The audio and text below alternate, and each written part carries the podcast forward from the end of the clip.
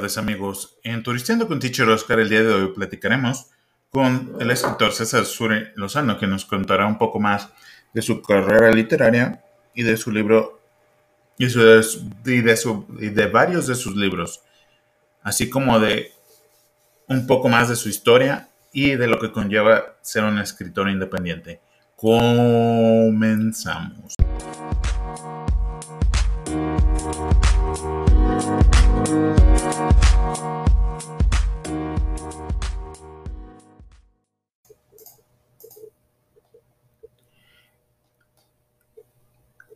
El viaje a la historia, o la histórica joya del Pacífico de San Blas, no se puede no puede estar completa sin vivir sus playas. El Borrego, que se extiende en 3 kilómetros de fina y dorada arena, es una de las más visitadas por los amantes de las olas, y luego de un recorrido en lancha tendrá la oportunidad de conocer la playa Isla del Rey, un paraje de gran belleza natural, donde además de disfrutar del mar y la arena, podrán probar algunas de las delicias gastronómicas de San Blas, Imprescindible también es la visita a la Piedra Blanca, un pequeño peñasco frente a la costa del este, puerto, donde se aloja la imagen de la Virgen de Nuestra Señora del Rosario, también conocida como la Marinara, patrona de los navegantes, a quien los samblacenses rinden honores en cada 7 de octubre. Este peñasco es también un importante centro ceremonial de los huicholes. Otra de sus maravillas naturales es la ciénaga tropical que comprende el estero del Pozo y el río San Cristóbal y el Parque Nacional La Tobara, ubicada a 2 kilómetros de San Blas.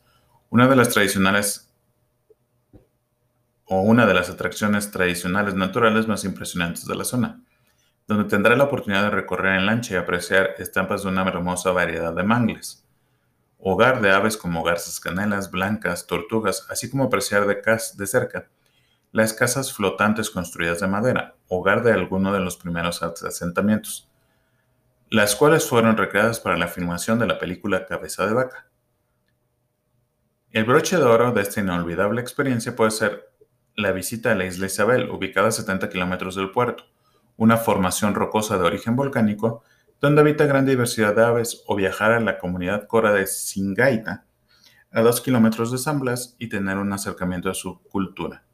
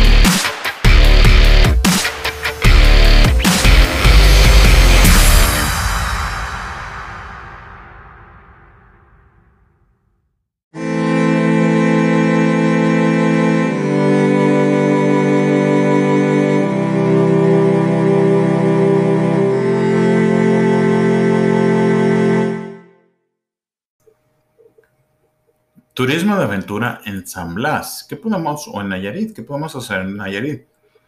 Buceo. Las, las aguas cálidas con una rica fauna marina son un paraíso para los amantes del buceo.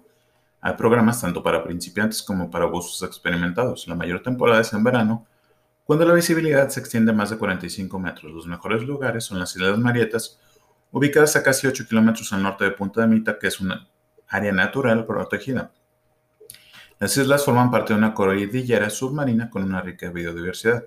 Su temperatura es de 17 grados centígrados a 30, mientras que su visibilidad promedio es de 12 metros y la profundidad es de entre 7 a 7.5 a 23 metros. En esta región puedes bucear entre cuevas y túneles submarinos y observar tortugas, langostas, peces multicolores y mantarrayas. El Morro se ubica aproximadamente a 10 kilómetros al oeste de las Islas Marietas y, y está en el límite de Bahía de Banderas. El lugar está constituido por un grupo de montículos de piedra que llegan a una profundidad de casi 46 metros. Cuentan con túneles, cuevas y paredes rocosas que son todo un reto para los buzos expertos. En el morro puedes encontrar peces de colores como pulpos, langostas, delfines, mantarrayas, morey o morenas, tortugas, caballitos de mar, caballa de gato, colas amarillas y pez vela. Los anegados se ubican en las afueras de la Bahía de Banderas, entre las Islas Marietas y el Morro. Se caracteriza por sus cuevas y formaciones rocosas. En esta zona puedes ver mantarrayas, atún, caballo de gata y las ya mencionadas mantarrayas gigantes. El bungee beat en Riviera Maya es uno de los deportes más extremos que se puede practicar en el destino, ya que brinda la oportunidad de saltar a una altura de 30 metros o 100 pies sobre el nivel del mar, sobre el océano. La plataforma se adentra 40 metros en el mar, por lo que ofrece panorámicas increíbles. Se encuentra en Misma Loya, 15 minutos 15 minutos de Puerto Vallarta. El Parque Nacional Islas Marietas es uno de los refugios ecológicos más sorprendentes en el país. Consta de un grupo de islas ubicadas a pocos kilómetros al norte de Bahía de Banderas. Las islas tienen una vida marina rica y son hábitats de cientos de aves, especialmente del pájaro bobo de patas azules. Además cuenta con una playa única que se puede observar a través de un cráter en una de las islas principales a la cual se puede, la llegar por un túnel tallado por el mar y nadar hasta llegar a la playa. En el camino a las islas no es raro ver a los delfines salvajes jugueteando alrededor de la embarcación y en la temporada de invierno es posible ver alguna ballena jorobada. Una vez en ella podemos practicar snorkel, nadar, paddleboard o kayak. El flyboard en la Riviera de Nayarit es un deporte para los que les gustan o les fascinan las emociones fuertes de que puedes volar sobre el mar y hacer piruetas como un ave. En realidad cualquiera puede hacerlo y no es muy difícil. Desde el primer momento en que sientes que te elevas, la diversión comienza.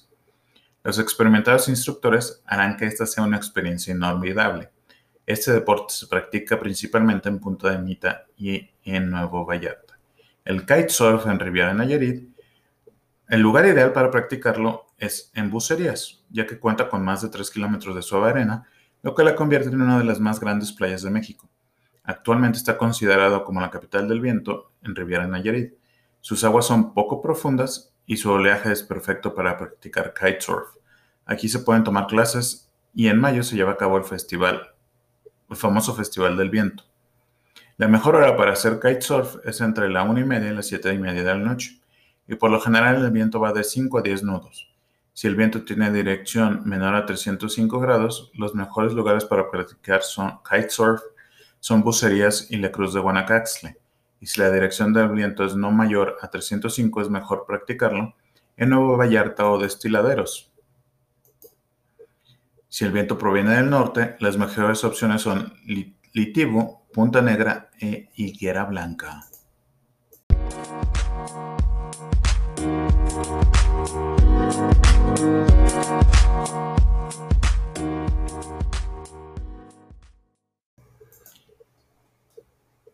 San Blas es el tipo de destino perfecto para pasear con la familia y amigos durante un fin de semana.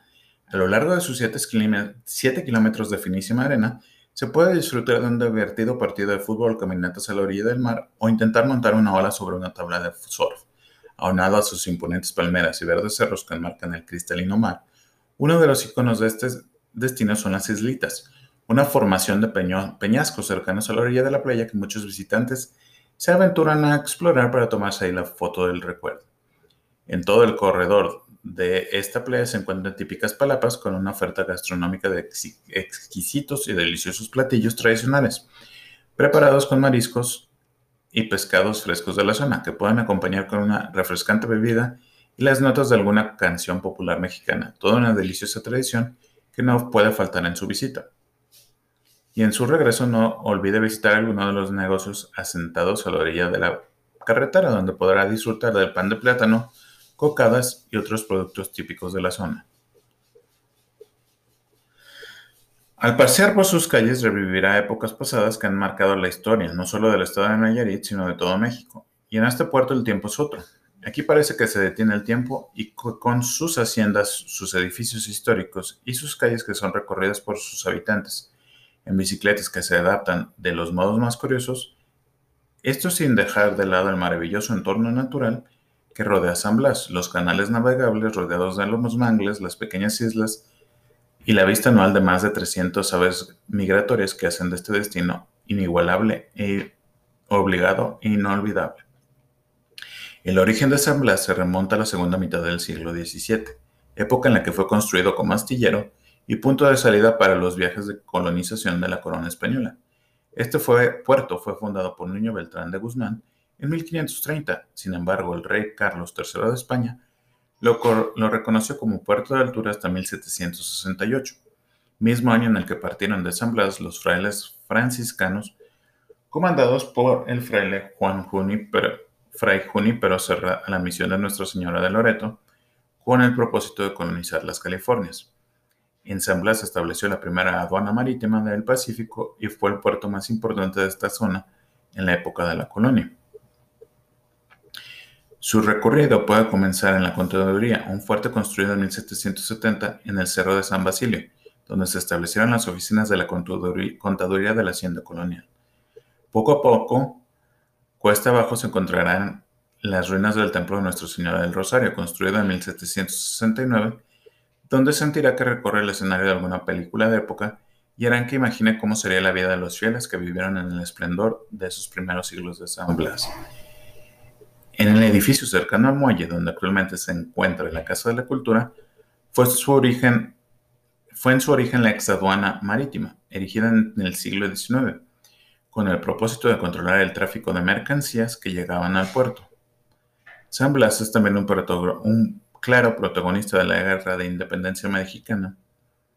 Es un claro protagonista de la Guerra de Independencia Mexicana y esa huella está marcada en una escultura en lo alto de la contaduría del cura don José María Mercado, insurgente que se levantó en armas para defender la libertad de cientos de mexicanos, intento en el que perdió la vida. A la historia pasó también el batallón de San Blas, que con honor defendió en 1897 la capital de México de la invasión norteamericana. Hola, buenos días. Eh, primeramente me gustaría que te presentaras. Claro que sí, mucho gusto. Soy el doctor César Suri, eh, escritor internacional, productor, empresario, activista y bueno, amigo de, querido Oscar.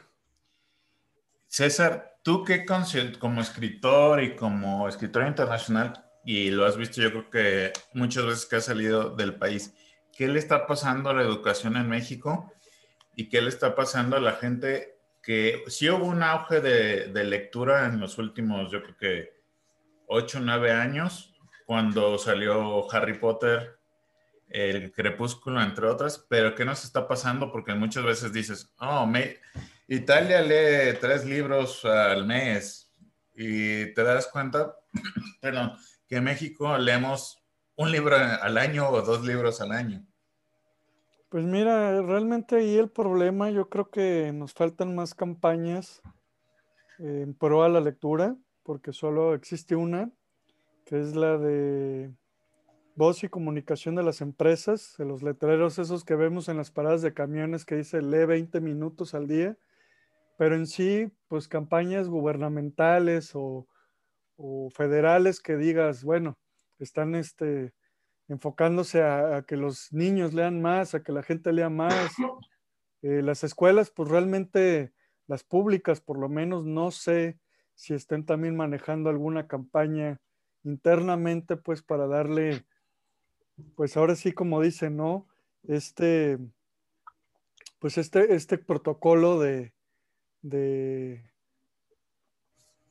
se me fue la palabra, pues de hacer que los alumnos se enamoren de la lectura, ¿no? El fomento de la lectura. El fomento, exacto, perdón, se me fue la palabra, el fomento, que, que las escuelas públicas, que las privadas también lo deben de hacer, pero gobierno, a escuelas públicas, pues como obligación, ¿no? Oye, ¿sabes qué? Vamos a hacer campañas en las que eh, nos enfoquemos en ayudar a que pues crezca más la lectura y, o el amor a la lectura en los jóvenes mexicanos, ¿no? Que por ejemplo ayer en una reunión, una de las personas iba con su hija, no le pregunté la edad, pero se veía como de unos 15 años y estaba leyendo un libro y mi socio le preguntó, oye, ¿qué estás leyendo? Y no sé qué, y tienes mucho leyendo y dice, no, pues es el primero que leo y, pues apenas estoy como tomándole el amor a la lectura, pero yo creo que es algo este, querido Oscar, que, debería de más bien fomentarse en los niños desde, pues desde que empiecen a aprender a leer, ¿no? La verdad, porque la lectura, sobre todo cuando están creciendo, ya no de adolescentes, de niños, que es cuando más absorben todo, que más fácilmente eh, pueden aprender y absorber muchas cosas en la lectura y en el aprendizaje de la lectura.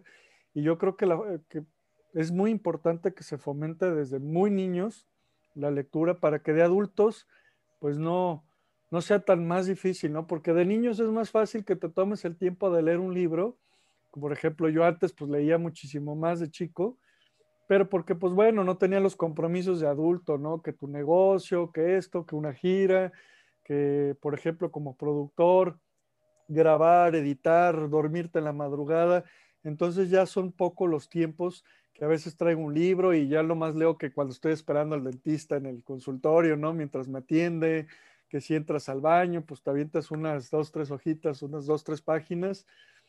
Entonces ya son muy pocos los tiempos que a veces sí trato de dármelos, este, ir al sofá, echarme ahí a leer, salir al jardín, pero, pero realmente sí es muy importante que los jóvenes aprendan a leer desde jóvenes para que de adultos no sea tan difícil y ahora sí que, como te decía, ¿no? Porque ya de, adulto, pues es como que, ay, qué flojera y, no, pues para qué leo si ya no tengo ni tiempo, ¿sí sabes?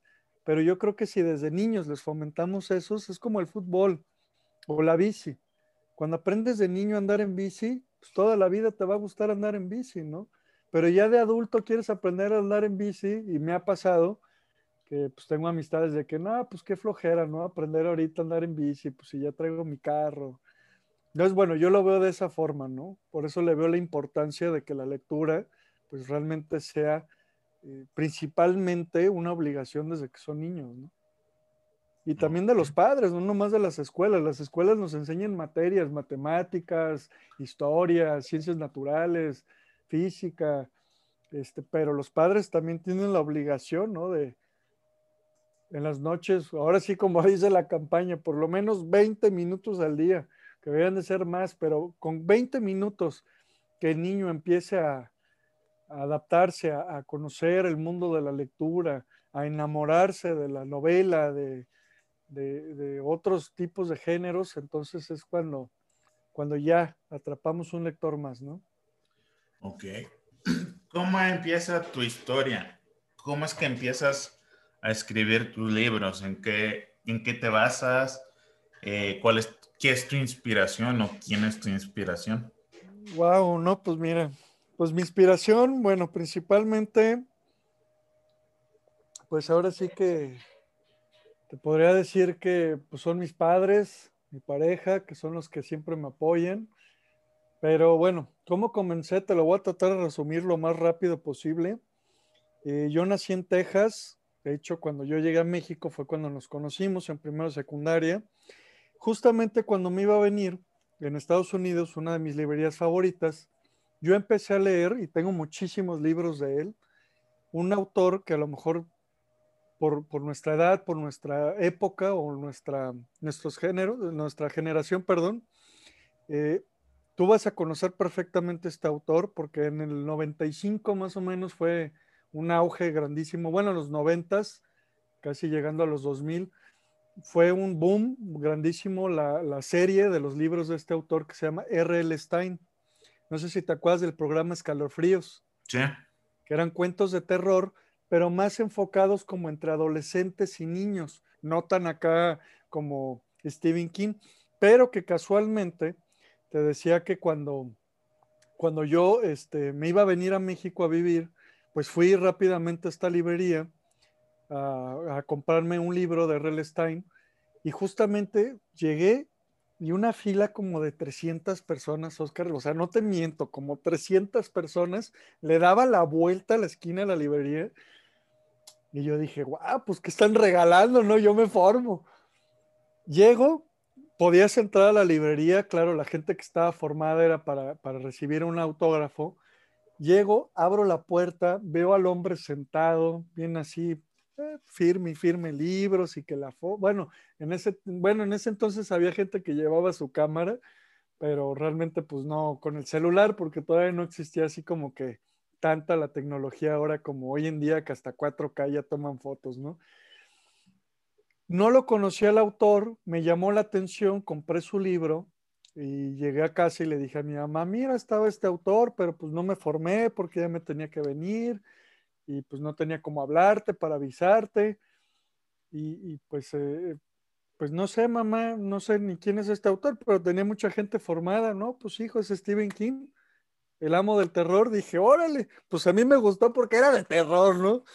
Porque bueno, a mí me, empezó a fascinar, yo a los 13 años, pues te veía Viernes 13, Freddy Cougar, este, Jason y todas esas películas de miedo y mi mamá me decía que cómo podía ver esas películas siendo tan chico, pero yo creo que fue ahí donde empezó el amor, porque yo cuando abrí la puerta y lo vi sentado, firme y firme libros, ahí fue donde comenzó ese amor de, ah, yo quiero ser escritor algún día como él, ¿no? Justamente a los 17 años, por azares de la vida, puse una agencia de publicidad que me llevó a poner un despacho jurídico, después una consultora, una revista que se llamó Ruta GDL. Cerré todo eso en 2010 para en 2011 dedicarme a la edición y presentación del libro de tu servidor, que fue el primero, Éxito, un viaje, una meta. Y de ahí, del 17 de junio del 2011, que ya vamos a cumplir 11 años, gracias a Dios, perdón, 10 años, gracias a Dios, este, como autor de libros. La presentación, la primera, la oficial fue aquí en Guadalajara, en el Club de Leones, que bueno, ahí hubo una aportación de donación en la venta. Y, bueno, pues eh, de ahí, pues ahora sí que que se viene la historia, ¿no? En estos 10 años que me he presentado con librerías por Rúa nacionalmente, en la FIL, cada año aquí en Guadalajara, este, y que bueno, pues hemos ido a escuelas, universidades, teatros, etcétera, etcétera, ¿no? Bueno, y librerías en Porrúa a Monterrey, a Michoacán, a Tepic, este, aquí en Guadalajara, en, pues ahora sí que en varias partes de la República, y ahí fue donde también por azares de la vida, yo tenía un libro que había escrito hace mucho tiempo. De hecho, el primer libro que escribí cuando tenía la consultora, eh, daba consultoría en base de mi libro, pero nunca lo, lo edité, nunca lo publiqué.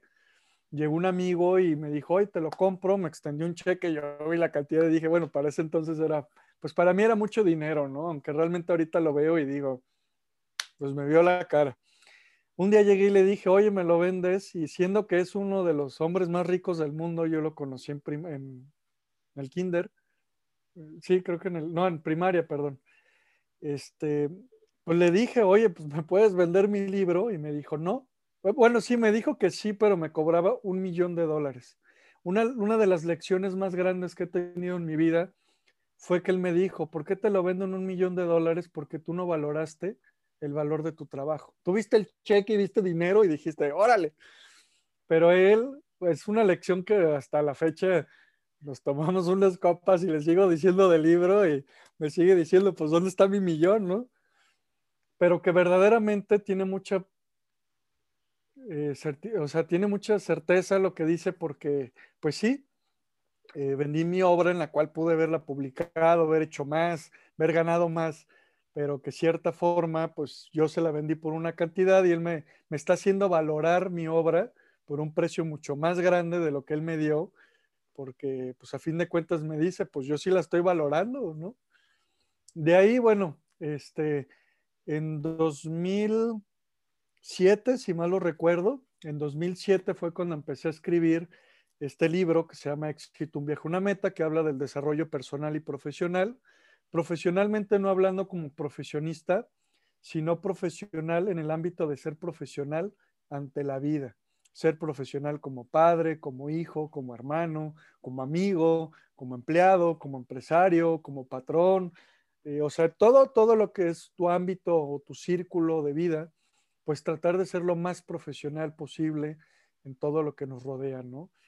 Y, de ahí, bueno, pues siendo por Stephen King que decías que quiénes son mis influencias, bueno, pues eh, de ahí, bueno, ciertamente tú lo dijiste, de R.L. Stein, aparte de leer a, a Stephen King, nace Harry Potter y me fascinó a mucha gente, de hecho, como tú lo dices, fue como el boom de la lectura también aquí en México, porque Harry Potter revolucionó y te puedo decir la verdad que me, o sea, sí me gusta El Señor de los Anillos, pero me gusta más Harry Potter, ¿no?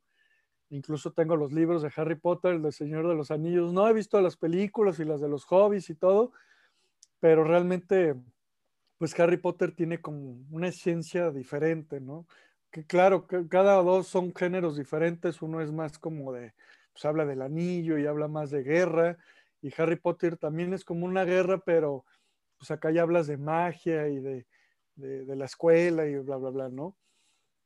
De ahí, bueno, pues ya empecé a leerte de Harry Potter, empecé a leer a Paulo Coelho, que también me encantan sus libros. Luego mi libro, eh, iba a decir mi libro, mi abuela eh, llegó y un día me regaló un libro y me dijo, lee esta novela, está padrísima. Me enamoré. La ciudad, la ciudad de las bestias de Isabel Allende, que bueno, ya he leído, por ejemplo, El amante japonés, Paula, muchos libros de Isabel Allende que me encantan, me fascinan. Esa mujer es una gran escritora. También, por ejemplo, ya te empecé a leer libros de John C. Maswell, Napoleon Hills. Eh, por bueno, otro novelista que mis respetos, tuve el placer de una vez saludarlo, en paz descanse, un hombre tan sencillo, amó a México como si fuera un verdadero mexicano de todo corazón, siendo que él era colombiano, a Gabriel García Márquez, este, Gabo, como le decía mucha gente, un excelentísimo novelista. Eh, te digo, me fascinan todas sus obras que tiene y la verdad que, bueno, hay muchísimos autores, la verdad. Y la inspiración, bueno, también viene, algo que me brinqué y no te platiqué fue que, pues a los ocho años me llamó mucho la poesía, incluso por ahí tengo carpetas llenas de hojas, de poemas así muy tontos, eh, por ejemplo, yo empecé escribiendo poemas como de, mamá, te amo, te amo, mamá, ¿no? Así como, ya con el tiempo fui perfeccionando mi poesía porque me sigue gustando mucho escribir poesía o ciertamente le, ofrezco a mis lectores muchas frases motivacionales, ¿no? Porque también me fui mucho por el ámbito motivacional. Este, pero justamente tengo no he sacado muchas obras porque a mí la verdad, si algo me gusta mucho de Beethoven, es que Beethoven cuando sacó la novena sinfonía se tardó 13 años porque decía que algo le faltaba y algo le faltaba, y hasta que no la perfeccionó y le puso voces a la novena sinfonía, fue que, que, la sacó después de 13 años, ¿no? Entonces, pues yo con la novela tengo trabajando, pues casi, casi te podría decir los 10 años que tengo de autor. Iba a salir un segundo libro, Desafortunadamente la computadora sufrió un daño, eh, la memoria sufrió un daño tan fuerte que no pude recuperarlo. Quise volverlo a escribir, como que no sentí, ya no me gustó cómo iba y me dediqué 100% mejor a la novela, pero la novela ha dado tantos giros, yo creo que la he editado y la he reescrito por no exagerar mil veces, o sea, de que la leo y la agrego, le compongo, le pongo acá, le quito, y aparte, bueno, te voy a dar la exclusiva. Sé que es un podcast, pero quería mostrarle a tus, bueno, radioescuchas, eh, las imágenes, las imágenes de, la novela, que bueno, ciertamente hay, hay, hay, un, hay un muralista aquí en México, ha hecho varios murales, por ejemplo, ahorita está terminando uno en el eh, Centro de Cirugía Reconstructiva, algo así, el Centro Médico de Cirugía Reconstructiva, y pues, eh, pues es un señor que ya va para 70 años, que pues antes no existía Google, Wikipedia y todo eso. Entonces, bueno, no hay mucha información de él en, ¿cómo se llama? En, Google. En, Google, pero sí lo pueden buscar ahí como Antonio Zambaye, tiene una página de Facebook que, que, le hizo su hijo. Incluso yo cuando lo pude contactar, porque ya lo conocía y yo quería que él fuera el, el que me lo ilustrara, porque sabía perfectamente qué trabajo hace y, yo quería un trabajo entre gótico, oscuro, eh, que a la vez no fuera tan acá, tan oscuro, pero que sí diera como ese, ese, ese punto, ¿no? Que no fuera tampoco una caricatura. Y un día iba ahí por la por el expiatorio, ya ves el que está ahí en, que es, eh, creo que está de Enrique Díaz de León. Ajá. Y ya iba caminando y siempre es un hombre que es imposible no verlo porque diario trae su rotafolio así enorme cargando con él y su hija, que diario le acompaña, Mine, que le mando un gran saludo. Y pues le grito, Antonio, Antonio, y voy detrás de él, ¿no? Ay, estoy buscando por mar, cielo y tierra desde hace un año y no te podía encontrar.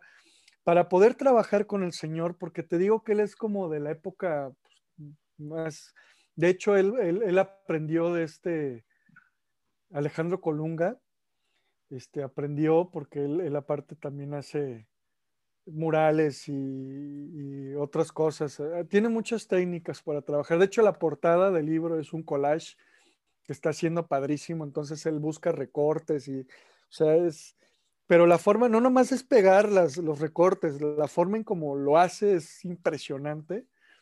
Este, ese es el último trabajo que ya se está por terminar, que después de tres años de, hacer 13 cuadros, eh, los cuales son nueve, nueve son los, cada capítulo de la novela lleva un cuadro, este, son nueve capítulos, me hizo tres imágenes, iban a ver unos músicos que iban a ponerle música, siempre no, pero ese cuadro ya se hizo, entonces me quedé el cuadro de los músicos, luego es su biografía, la biografía mía, donde pues me ilustró a mí, se ilustró a él mismo para poner la imagen de él y la mía junto con la biografía y la portada, que en total pues son 13, 13 cuadros los que me entrega. Eh, cada cuadro de los que me hizo, tanto de las biografías como de los capítulos, mide más o menos un metro por metro y medio.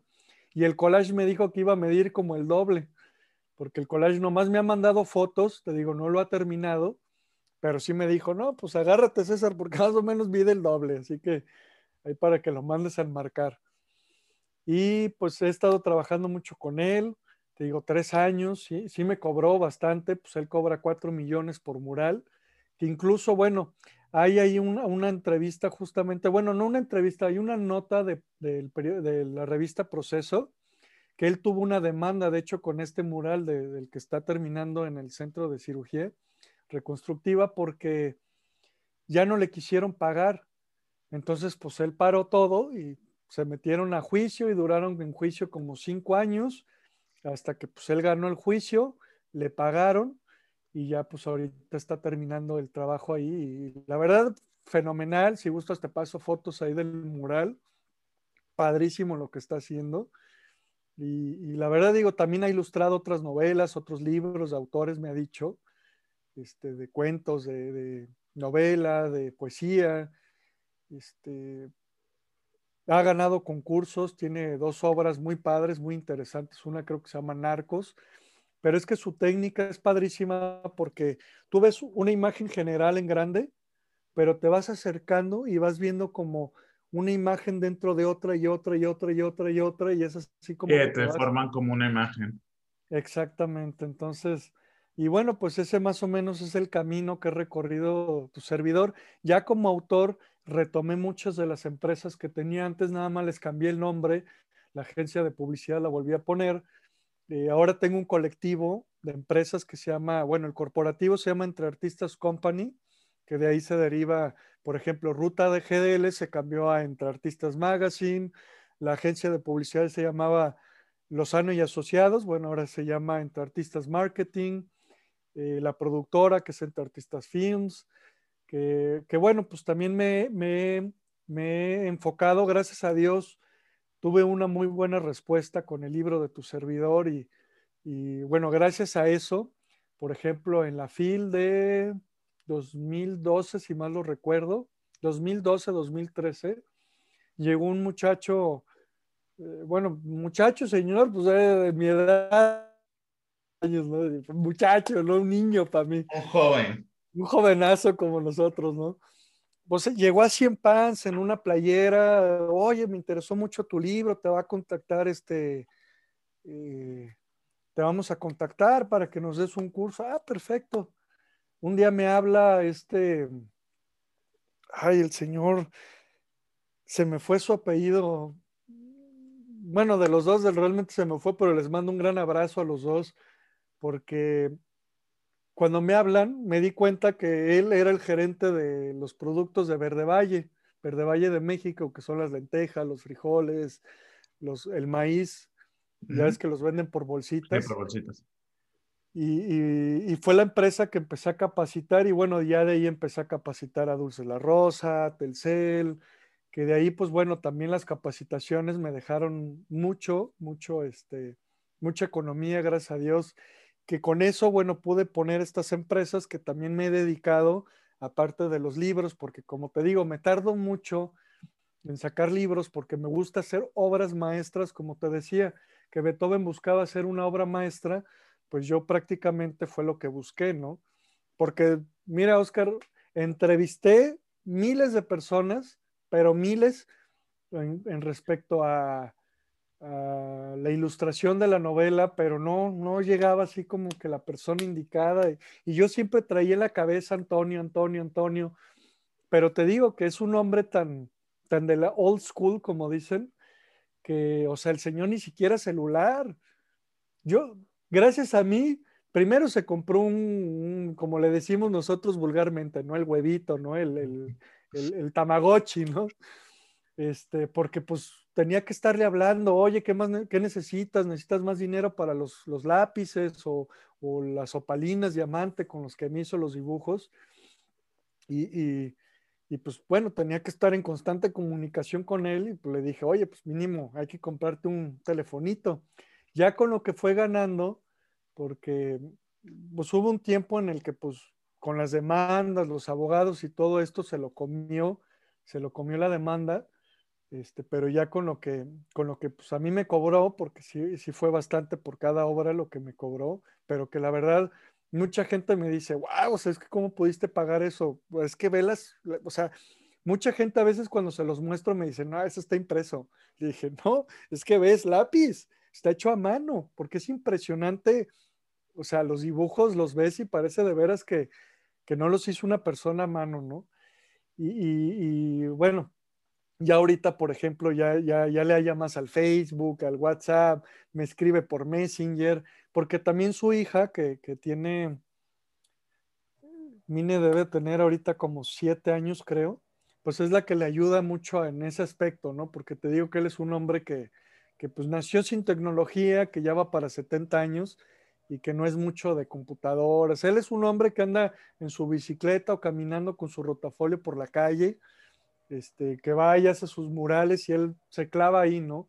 Incluso hasta me decía, César, este, te marco cuando nos vayamos a ver, porque ya sabes que yo me subo a los andamios y me pongo a pintar y me, me pierdo del mundo entero, ¿no? O sea, yo me clavo en mi trabajo porque tú sabes que a mí me gusta estar ahí este, perfeccionando horas y horas sin que nadie me, interrumpa, ¿no? Porque, pues sí es cierto, ¿no? Es como cuando tú te pones a dar una clase de inglés o yo me pongo a escribir en las madrugadas y lo hago en las madrugadas justamente por eso, ¿no? Porque como que traes la idea y estás acá, pum, pum, pum, pum, y de repente llega que el del gas, que el del agua, que está sonando el teléfono, entonces, pum, se te perdió la idea, ¿no? Se te borró, se te fue.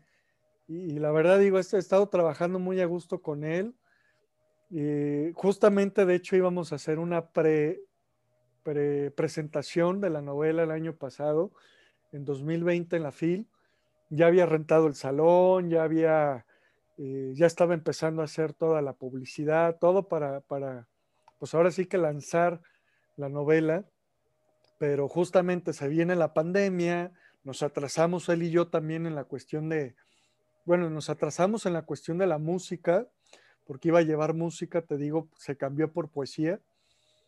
Y eh, también nos atrasamos un poco en la cuestión de las imágenes, porque el hospital cerró, eh, Antonio pues ya no estuvo recibiendo dinero, se, le empezó a juntar la renta, a mí pues me bajó un 80% la productividad, empezó a dejar de haber este, ingresos, entonces andábamos así como que entre, yo lo ayudaba, él me ayudaba y, le rezábamos a Dios, ¿no? Porque pues salieran las cosas y, pues gracias a Dios han ido, te digo, ahorita ya no más falta la, portada, gracias a Dios, ya, ya el otro día me pidió unos lápices de pegamento, se los llevé, me pidió unos en especial, ya le llevé eso y ya empezó a trabajar, me mandó el otro día, te digo, unas fotos, está quedando increíble no por nada, no porque sea para mí ni porque sea él, pero la verdad es un hombre que lo admiro muchísimo y que, y que bueno, pues ahora sí que eh, este año, de hecho justamente tengo que contactar a la FIL porque no los he contactado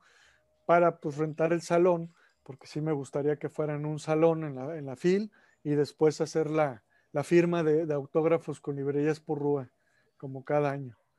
Ok, me gustaría preguntarte, ¿tú crees o qué consideras en, muchas escuelas o en muchas, no sé si escuelas les dan talleres de escritores, pero muchas veces como que los chavos ya saben el género directo donde van a ir, pero como que en el momento que es la narrativa y el contar la historia se pierden. ¿Qué sería lo mejor que ahí tendrían que hacer para enlazar y saber cómo darle hilo a esa historia?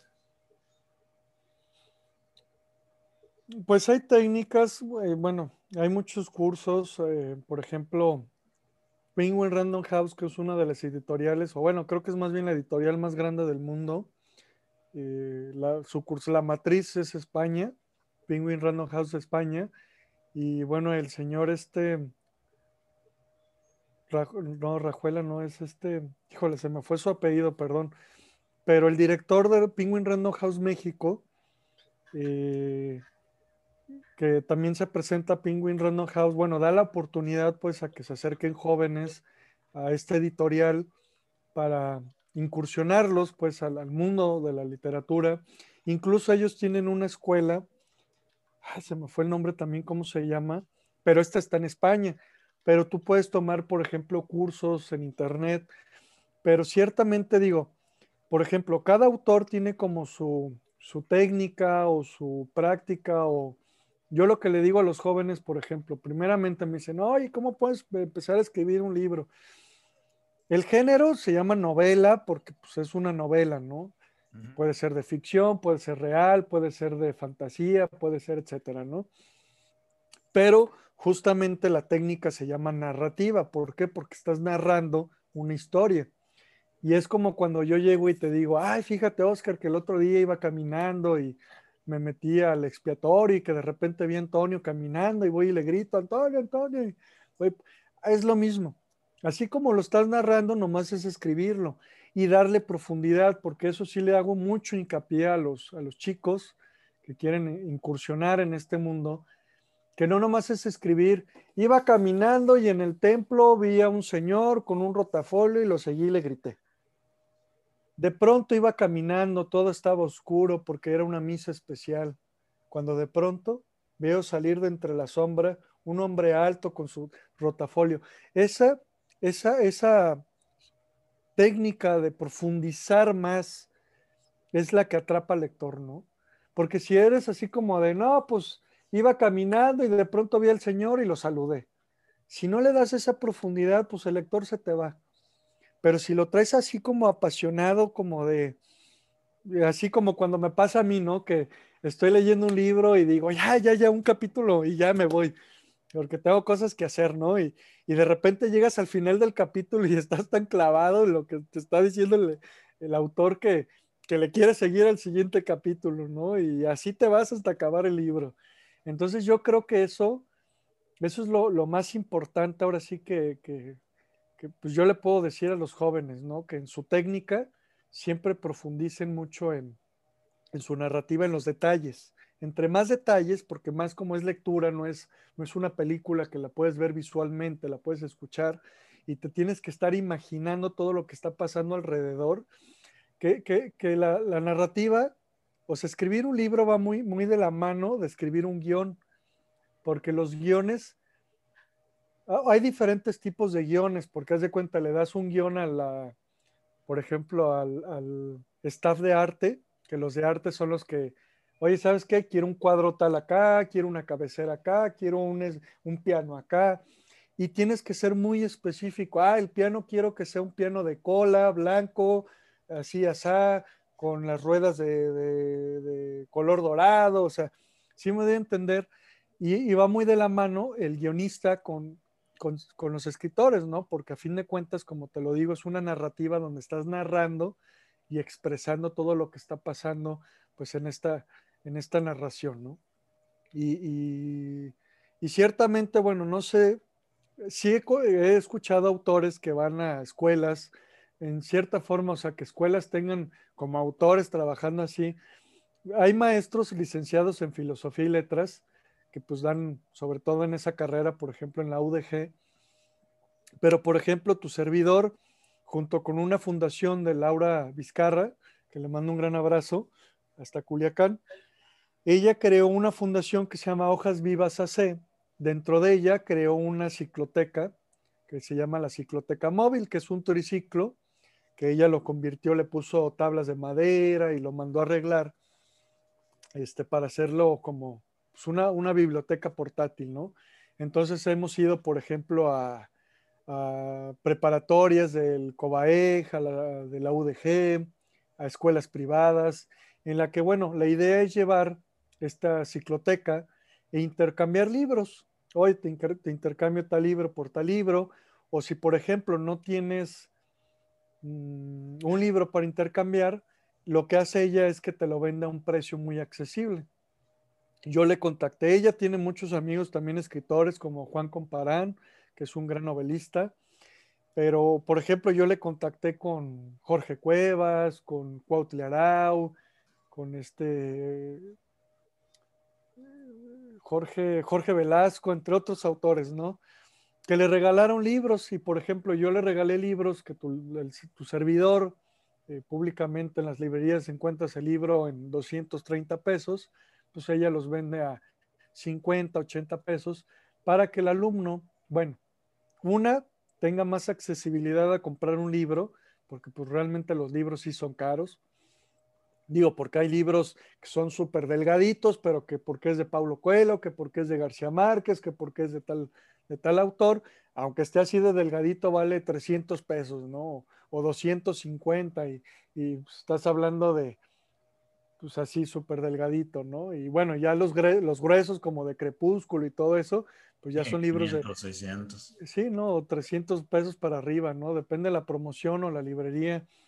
Pero sí, justamente, y muchos, muchos alumnos de, estas prepas, de, por ejemplo, de la UDG, que van a la FIL, cada año van camiones y camiones, pues son chavos de bajos recursos que no tienen, a veces nomás pueden comprar un libro o dos si acaso. Entonces, ahí también, bueno, regresando al punto, mi querido Oscar, en el que tú me mencionaste que qué pasa con la lectura en México, yo creo que también ese es uno de los puntos muy importantes a tomar la cuestión económica de los libros, ¿no? Que son, pues son inaccesibles para, para chavos que, apenas si tienen, o sea, sus padres, o, son de, o nomás tienen mamá, o nomás tienen papá, y los papás, por ejemplo, muchas mamás que son solteras, tienen tres hijos, este, tienen dos trabajos y, y tienen que pagar la luz, el gas, el agua, la escuela, el transporte de su hijo, esto, el otro, etcétera, etcétera pues muy difícilmente pues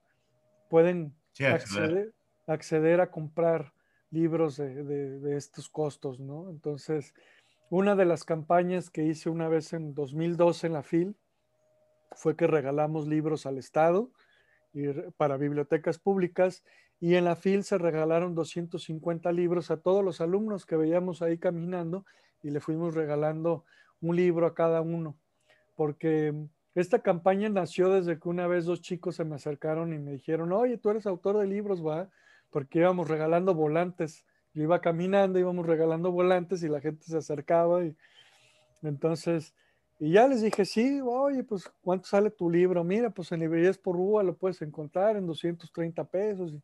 Oye, este, y no, no, no tiene un descuento, lo que pasa es que entre mi compañero y yo vamos a comprarlo porque no nos alcanza para comprar este, un, libro cada uno. No, pues ¿cuánto traen? No, pues traemos 120 pesos.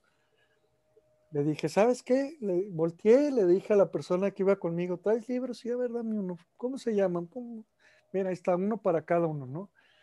Y, y el verles ese brillo en los ojos fue donde híjole, mi corazón se, se derritió, ¿no? De decir, wow, o sea, ¿qué es lo que te digo? No, o sea, ellos buscan leer, pero la economía no se los permite, ¿no? La accesibilidad de que los libros son caros realmente. Entonces, pues justamente fue cuando nació la campaña, también gracias a un gran, gran amigo que se convirtió en mi padrino, porque él me ha apoyado mucho en mi carrera, gracias a él fue quien me postuló para el doctorado honoris causa. Gracias a él, el mismo claustro, antes del doctorado, en noviembre, me dieron una medalla que se llama Eslabones para México y un reconocimiento por mi labor al turista. Y en el 13 de febrero de este año fue que me dieron el doctorado. Y, Jorge, Jorge también tiene una fundación que se llama Libretón Donatón. Perdón a él lo ha apoyado mucho también, por ejemplo, él hizo la biblioteca más grande del mundo. Eh, creo que recolectó más de 300 mil libros. Y él lo que hace es que recolecta libros para donarlos también a bibliotecas o crear bibliotecas que no existen. Por ejemplo, él, no me acuerdo si fue en Puebla, pero él creó la biblioteca para el adulto mayor, porque no existía una biblioteca especial para adultos mayores, ¿no? que tuvieran rampas, que tuvieran, que fuera un solo piso, que, o sea, que tuviera más accesibilidad para los adultos mayores. Y, bueno, eh, junto con, con, Libretón Donatón de, Jorge Nobel, fue que le dijo, oye Jorge, pues ¿por qué no, por qué no agarramos si sabes que eh, vamos donando tantos libros, 250 libros al Estado, para que se, se pues en todas las bibliotecas públicas pongan el libro y la gente tenga acceso a él.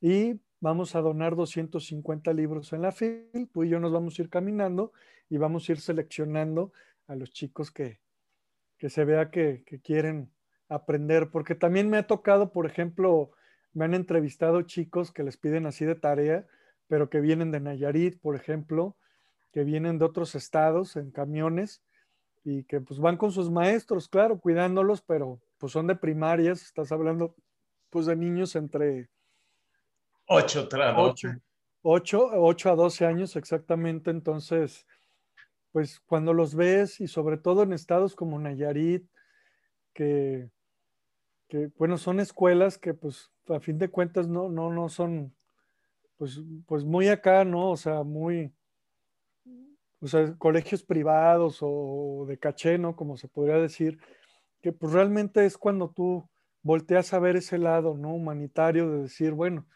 como autor de libros, como fomentador de la lectura, ¿qué puedo hacer? ¿Qué puedo yo aportar para que los libros lleguen a más personas? ¿no?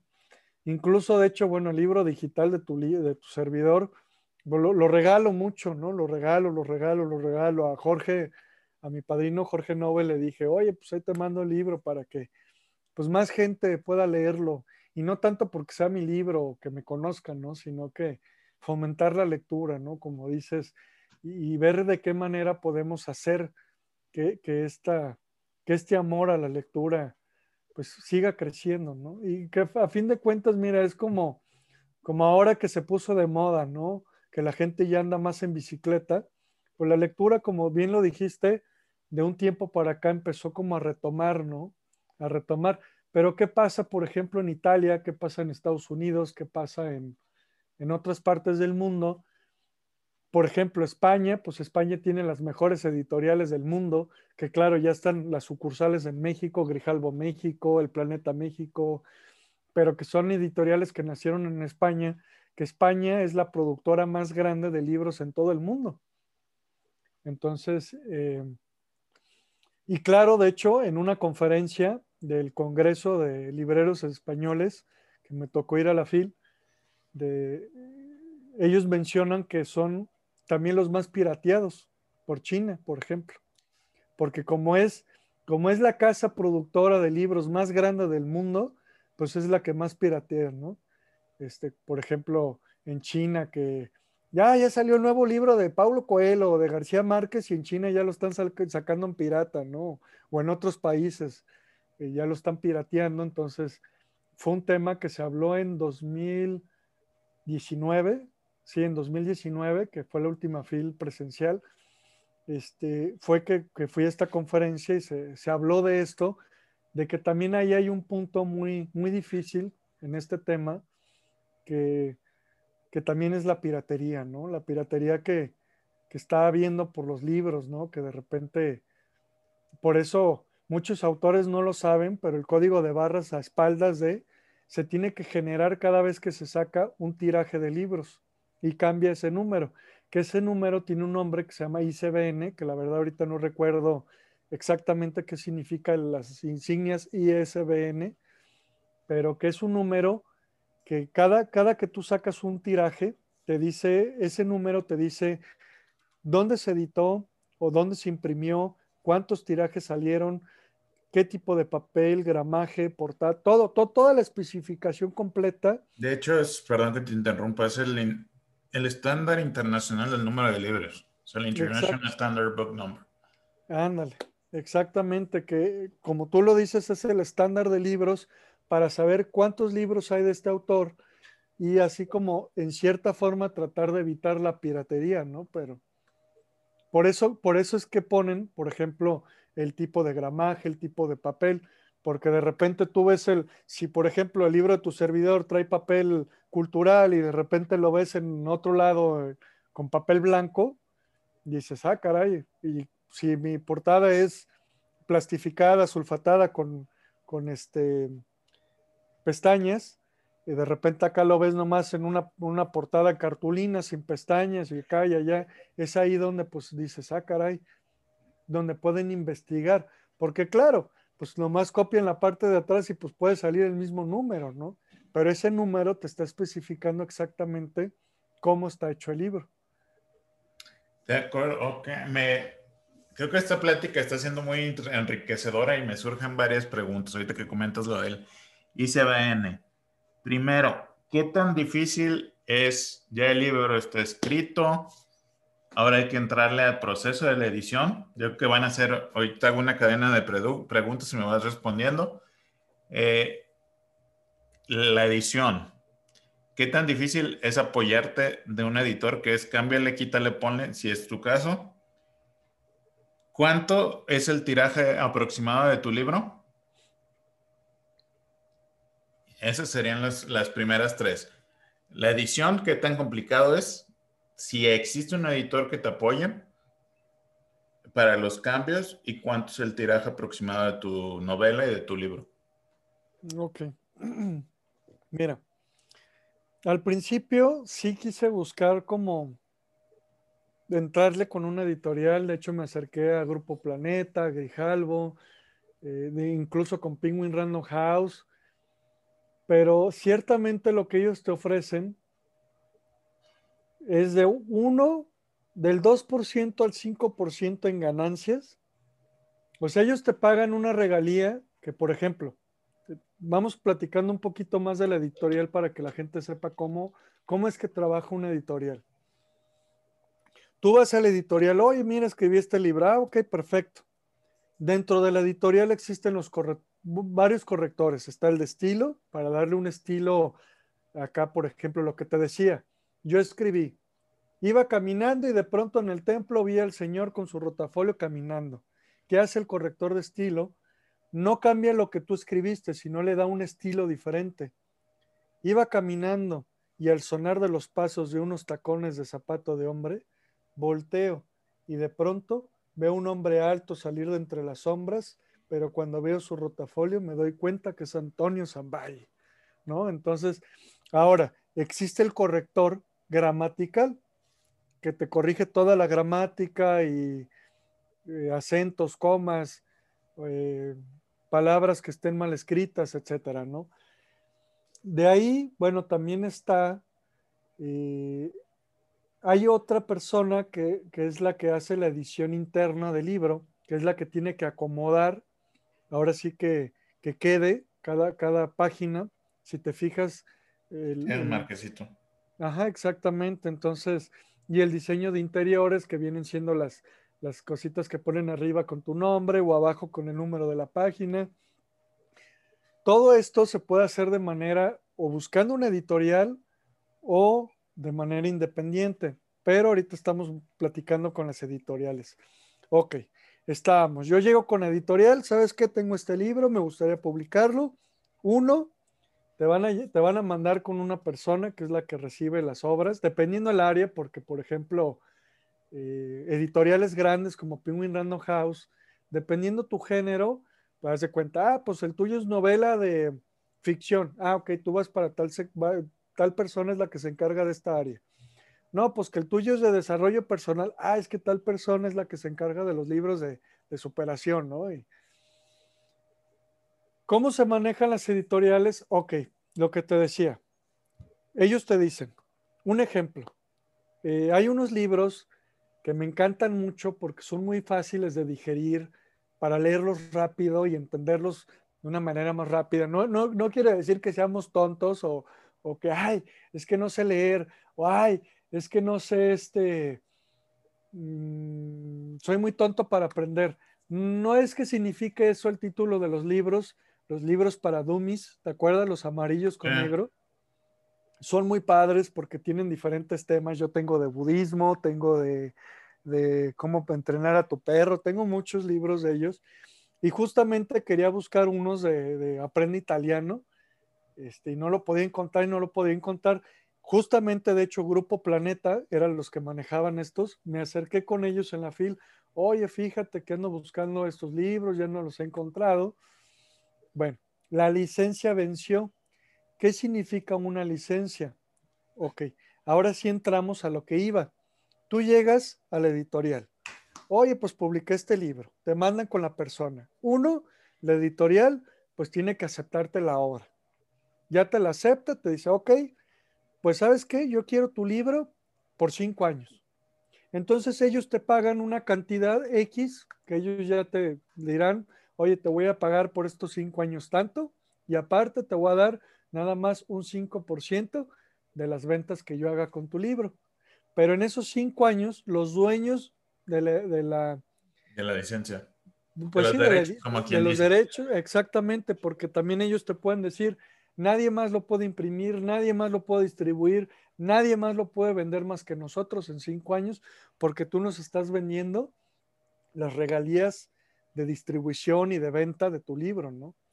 Claro que esto no quiere decir que tú les entregues, eh, ¿cómo se dice? La, la, autoría de tu libro, vaya, el registro de indautor. Nada más les estás dando la, la distribución y venta de tu libro por X años, ¿no? Y también a veces, por ejemplo, las editoriales te dicen, por ejemplo, Paulo Coelho, ¿no? Que de repente ya sacó tres libros en un año, ya sacó cuatro libros y, sacan y sacan libros, porque las editoriales también te dicen, por ejemplo, te pueden decir, oye, tu contrato dice que tú me, me tienes que dar libros. Tres, libros por año, ¿no? Por ejemplo, o tantos libros por año. Y la otra es que, bueno, a mí se me hace muy poco, la verdad, el 5%, Claro que ellos te distribuyen, te dan a conocer, te, te, imprimen el libro, pero si tú buscas economizarte como autor, o sea, ganar de tus libros, yo creo que lo primero, o para darte a conocer más y, entrarle a una editorial grande que te voltee a ver, pues es empezarle por cuenta propia. Porque ahora, también existe la coproducción. ¿Cómo funciona esto, mi querido Oscar? La coproducción también son editoriales en la que tú vas, oye, quiero hacer una coproducción contigo. ¿Qué significa esto?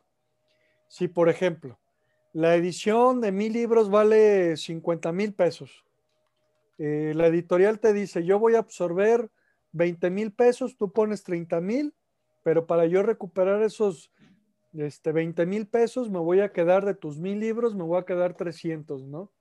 Y ellos se quedan 300 libros que ellos los van a vender y de ahí pues van a recuperar un poco de la inversión que hicieron contigo. Esa es la coproducción, que para mí tampoco pues se me hace muy viable porque pues ya mejor este, pues le, le, le inviertes tú la cantidad entera. ¿Por qué me fui a mil libros? Ok, ahora nos vamos al autor independiente. Hay dos maneras de imprimir tu libro. Y sí, sí tú puedes acercarte también a una editorial y contratar los servicios individualmente o, eh, ¿cómo se podría decir? Eh, o sea, sin necesidad pues de que, de que tengas que tener su libro en su editorial. O sea, tú puedes llegar a la editorial y, oye, ¿sabes qué? Me gustaría contratarte para que me hagas una corrección de estilo, ¿no? O te quiero contratar para que me hagas una corrección de, gramática y, todo eso, ¿no? Y ya pues también tú puedes decidir con esa misma editorial, oye, pues cuánto me cobras por la impresión del libro, te lo imprimen, tú lo pagas, es tuyo 100%, entonces tú ya decides dónde distribuirlo, dónde venderlo, dónde esto, el otro, bla, bla, bla, ¿no? Porque también muchas editoriales te restringen eso, ok, yo te lo muevo, yo te lo manejo, yo te lo vendo, pero yo sabré dónde lo hago, cómo lo hago y, y casi, casi te dicen, oye, pues me, me, invitaron a presentarme a tal universidad, a ver, espérame, porque tú eres mío. Entonces, tú me tienes que pedir autorización para mí, porque pues tú por cinco años eres mío, ¿no? Como autor independiente, hay dos formas de imprimir tu libro. Una, ok, está los dos tipos de impresión que se manejan en la, industria de la impresión es offset, que offset es una máquina más o menos como de unos 3 metros, en la que imprime, nada más por prender la máquina de offset, te jala muchísima luz, por eso es que es tan caro imprimir en offset. No es caro, sino que más bien no te conviene sacar 100 libros porque te van a cobrar el precio de 1000 por la cuestión de que es muy caro prender una máquina de ese índole, porque son máquinas que te imprimen mil tirajes de mil para arriba, ¿no? Entonces te dicen, ok, pues sabes que en offset te conviene imprimir de mil para arriba, mil, dos mil, tres mil, cinco mil, diez mil. Y bueno, está la parte eh, donde entra la parte digital, que es otro tipo de impresión en la que tú ya puedes imprimir de uno hasta los libros que quieras. Como autores independientes, por ejemplo, yo lo que les, les recomiendo es imprimir 300 libros, porque 100, pues a lo mejor en la primera sentada que fue tu abuelita, que fue tu otra abuelita, que fueron tus tíos, tus primos, tus amigos, pues a lo mejor si juntaste 50, 60 personas, pues ya casi, casi te acabaste el tiraje, ¿no? Y que si ya regalaste unos cuantos por aquí, por allá, pues los 100 se te van así. Entonces yo le digo a los autores independientes, saca 300, saca unas cuantas presentaciones, saca esos 300, de esos 300, saca 600 o saca otros 300 y otra vez los vuelves y así. Y cuando ya de repente estés vendiendo ya más y más y más, pues ya igual hasta te puedes aventar en el offset a sacar un tiraje de mil, ¿no? Pues que sabes que ya estoy vendiendo mil, mil mensuales. Ah, pues ya aviéntate pues, un tiraje de cinco mil, ¿no? Este, también ahí depende mucho cómo se muevan los autores. Si tú te fijas, mi querido Oscar, realmente nunca vemos así un espectacular que diga, nuevo libro de Paulo Coelho, nuevo libro de García Márquez, ¿no? Porque bueno, aparte de que ya se venden solos, la publicidad normalmente la encuentras en las librerías, ¿no? Que en las ventanales ya salió tal nuevo libro, o adentro de la librería, ¿no? Que ves los banners y así. Pero en sí, en la tele, en los espectaculares, en la calle, no vas a ver publicidad de un autor, este, porque pues la mayoría de los autores, ¿cómo se dan a conocer? fácil. boca en boca.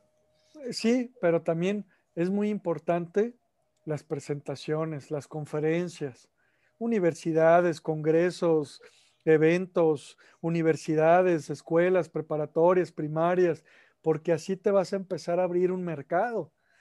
Entonces, y bueno, por el, por el caso de tu servidor, que yo empecé como autor independiente, pues sí aventaba tirajes, pues en ese entonces que no estaba tan, pues empezaba, ¿no? Lo de Facebook, empezaba lo de Twitter, empezaba lo de Instagram, pues estoy hablando hace 10 años, las redes pues iban así como agarrando ese auge de publicidad.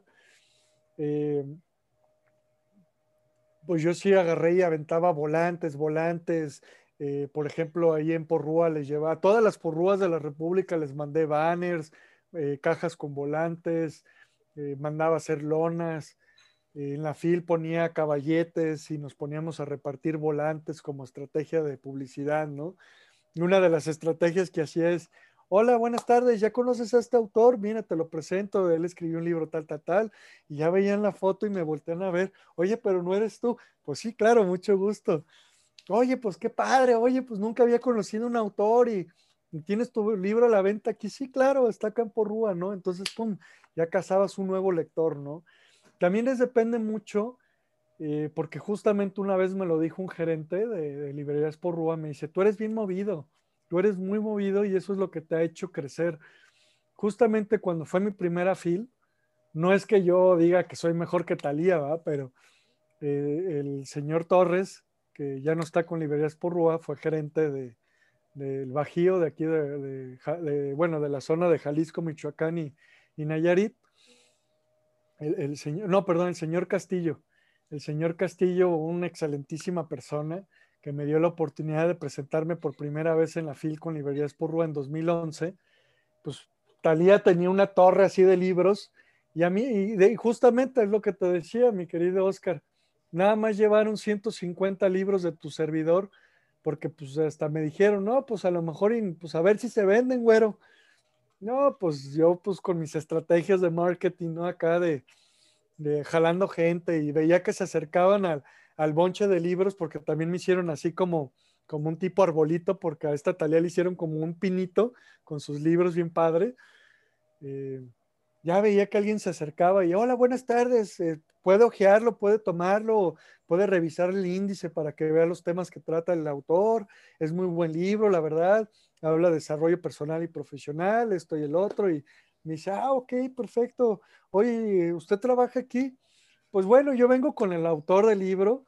Este, mire, le regalo un volante y te digo que cuando veía en la foto me decía, no, pues si eres tú. Y dice, ah, pues sí, mucho gusto, ¿no? Y, y la gente como que le, caía bien, ¿no? Entonces compraban el libro y esa vez creo que Talía vendió 20 libros. Claro que si la, la, Talía hubiera llegado ahí a Porrúa, se acaba todos en una hora, ¿no? O menos. perdón que te interrumpa, es impresionante y yo entiendo que todos tenemos un talento y cómo explotan a esa mujer y cómo muchos artistas, cantantes han explotado esa parte de, escritor. Pero sí, continúa platicándome de, tenías tu arbolito y si hubiera estado Talía, pues claro que, que, se vende. Y qué bueno que me comentas ahorita lo de, lo de las editoriales, porque mucha gente dice, mira, y pasa yo creo que mucho con los artistas que salen en la televisión, en el cine, en el los, los autores y que en muchas ocasiones son causa de, secuestros y de robos, entre otras cosas, porque dicen, mira, él es actor, él es, eh, él es autor de este libro y gana millones de pesos. Es lo que, lo que la gente tiene ese concepto, pero yo creo que, con esto que acabas de comentar, eh, se les abre el panorama de que una parte es un contrato que tiene el autor con la librería y se lleva una parte de las ganancias el autor y la demás se las queda la librería. Igual me gustaría preguntarte, César, ¿qué, ¿cómo ha sido tu experiencia en la FIL? Primera, ¿qué recomendaciones les darías a las personas que son autores nuevos que van empezando, que tienen seis meses, un año, pero que se empiecen a desesperar, dicen, pues esto no fluye, yo he tenido que invertir de mi bolsillo Eh, yo lo he tenido que mover, lo he tenido que distribuir o he tenido la intención de ir a y enviarlo a Amazon, pero me cobran tanto y no es redituable. Bueno, como tú lo mencionaste, yo en México le doy exclusividad a librerías por Rúa y a Sanborns. Se la di por como por unos ocho años y se la sigo dando en el libro físico. Ya en la manera digital, pues sí lo encuentras en librerías como Gandhi, Gonville, El Sótano, en incluso Walmart, Amazon, Amazon México, Amazon Estados Unidos, en Barnes Noble, allá en Estados Unidos, de manera digital, ¿no? Pero ciertamente sí, por ejemplo, librerías por Rúa. De hecho, todas las librerías te cobran el 40% de comisión. ¿Por qué pasa esto también? Porque, por ejemplo, por Rúa dice 20% de descuento en toda la tienda.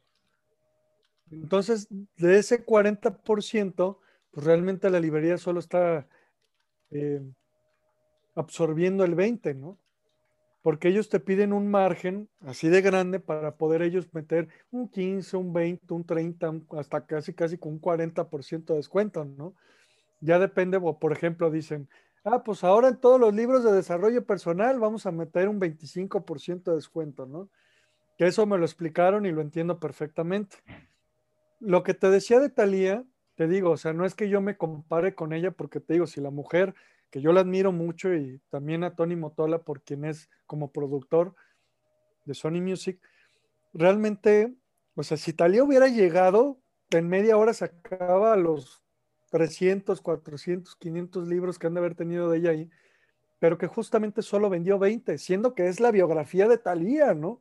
Pero es lo que te digo, aunque sea Talía, ella no vendió más que 20 libros y yo vendí 150 libros, siendo que era mi primera vez en una, en una feria internacional de libro. Pero ¿qué pasa, Oscar? Tú me dices, ¿qué consejo les puedo dar? Vamos a lo mismo. A mí me ayudó mucho haber sido, eh, o sea, haber, haber tenido una agencia de marketing. Me ayudó muchísimo a aprender de la mercadotecnia, del diseño, de la publicidad porque eso me sigue ayudando mucho porque yo soy el que maneja mis campañas publicitarias. Pero como te decía, el carisma, la forma como te vendes, la forma como llegas a la gente, la forma como la convences de comprar tu libro o la forma como también, por ejemplo, hay un autor, amigo mío, que es de España, pero vive, tiene, muchos años, muchísimos años viviendo en México, este, y va y viene también, o sea, vive en España también pero radica más aquí en México. ¿Qué hace él? Pues se va a escuelas, se va a universidades, se va a congresos, se va a ferias. Por ejemplo, con Librerías Purrúa también estuvo en la feria municipal de aquí de Guadalajara, que se pone afuera del Palacio Municipal de Guadalajara. Entonces, pues esa es la idea, ¿no? Y ferias, está la feria de Zacatecas, está la feria de, de esta, no me acuerdo cómo se llama, la feria de una que se pone en el Zócalo de la Ciudad de México, este, en Monterrey, están librerías, mucha gente por decir, Oscar, es tan fácil, tan fácil de veras, pero la gente se complica tanto la vida. Oye, ¿cómo fue que entraste a una librería como Porrúa? Ah, mira, fíjate que Google, pues yo me metí, busqué un número de Porrúa en la Ciudad de México, marqué, claro, con todo respeto y humildad. Hola, buenas tardes, mucho gusto, mi nombre es César Suri, Fíjense que acaba de escribir un libro de tal género y me gustaría humildemente presentarles mi proyecto para ver de qué manera podría distribuirlo y venderlo con ustedes. Ah, sí, claro, joven, mira, este, tienes que hablar al área de compras, este, que se encargan de eso. Mira, habla tal número, este, ya hablé, ya me contestó de hecho un chavo que se llamaba igual que yo, César. Este, sí, claro que sí, mira, César, me dice, no le decimos no a nadie, bueno, ese es otro tema por lo cual no le vendo a otras librerías por, por la forma como me trataron y me contestaron, este, como diciendo, no, pues, pues, ¿quién eres tú, no, para vender en mi librería, no? Entonces, siendo que librerías por Rúa, mucha gente no lo sabe, pero es la librería más grande de México. Yo creí que Sammons era más grande que, que Porrúa, inclusive Porrúa le vende a Sammons mis libros, no se los vendo directamente. Yo he sido cliente de Sammons por muchísimos años, me conocen los gerentes, me conocen los gerentes de compras O sea, porque les he comprado muchísimas cosas por años y por años y me hice muy buen amigo de los gerentes. Y una vez un gerente fue el que me dijo, oye, ¿por qué no vendes el libro con nosotros? Le dije, pues sí, ¿verdad?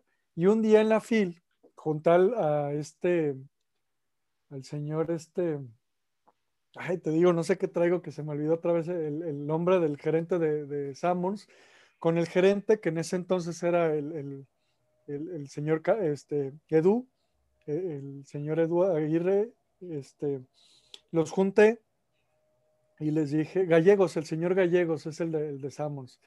Eh, junté al señor Edu y al señor Gallegos y les dije, pues pónganse de acuerdo, porque yo fui con el señor Gallegos y le dije, mire, señor Gallegos, pues me gustaría introducir mi libro con ustedes, así así, mire, yo lo vendo con Porrúa, tengo tantos años trabajando con ellos desde 2011, bla, bla, bla, bla, bla. Me dice, ok, César, mira, te voy a platicar. Con mucho gusto, tú sabes que todas las puertas las tienes abiertas con nosotros. Nada más el problema es que Porrúa tiene una distribución interna en la que tú vas, les dejas en el almacén tus libros y ellos los reparten en toda la República. Nosotros no tenemos esa distribución interna. Inclusive le compramos a, a Porrúa muchos libros porque ellos nos los distribuyen en toda la República, porque es más fácil para nosotros comprárselos a Porrúa y que Porrúa no los acomode, porque nosotros lo que le pedimos a los autores o a los, a, los, a los que nos venden sus productos para la tienda es que ellos se tienen que cargar de distribuir su producto tienda por tienda porque como te digo, no tenemos distribución interna en la que tú puedas llegar en Guadalajara, dejar tus libros y nosotros nos encargamos de repartirlos por toda la República. Ahí fue cuando junté al señor Gallegos y al señor Edu y les dije, oiga, pues ¿cómo podemos hacerle para que por Rúa le venda mis libros a Samus? ¿no? Pues, así es, ya nos pusimos de acuerdo y se hizo, ¿no? Entonces, bueno, esa es la parte en donde pues viene el 40% que cobran las librerías. Y la otra parte que te decía que, bueno, no es tan difícil, es simplemente cuestión de actitud. Yo tuve la actitud o la, la, pues ahora sí que la idea de, de, contactarlos por teléfono, hola, este, soy fulano, y así le hablé al Fondo de Cultura, así le hablé a Gonville, así le hablé a Gandhi, así le hablé al sótano, que el del sótano, un cuate patán, el de compras, que, mi novia, que desde, desde ese entonces este, éramos novios cuando me lancé de autor de libros, eh, ella ha sido mi, pues, mi mano derecha, quien me ha ayudado, quien me ha fortalecido en este aspecto y que, y que bueno, pues ella, ella era la que se comunicaba y yo estaba en el altavoz escuchando y le decía, pues, ¿quién eres tú? Y aparte que una mujer me está hablando a vender y así, hasta que le contesté y le dije, oye amigo, discúlpame, mira, soy el autor, habla fulanito. Ella lo que te está tratando de decir es que, bueno, queríamos ver la manera de distribuir mi libro con ustedes, pero, pero oye, no es la forma de contestarle a una mujer, ¿no? Pero ¿sabes qué? Pues la verdad me quedo con Porrúa, muchas gracias, y no me interesa y vámonos, ¿no? Gonville, bueno, bueno, aparte de Sammons, o sea, te digo, yo creí que Sammons en ese aspecto era más grande, que aparte es restaurante, tienda y librería. Este, Sammons yo creí que era más grande que Porrúa, pero cuando, cuando sucedió esto me di cuenta que no. En México, ¿cómo están las librerías? Es Porrúa, Sammons y de ahí sigue Gonville.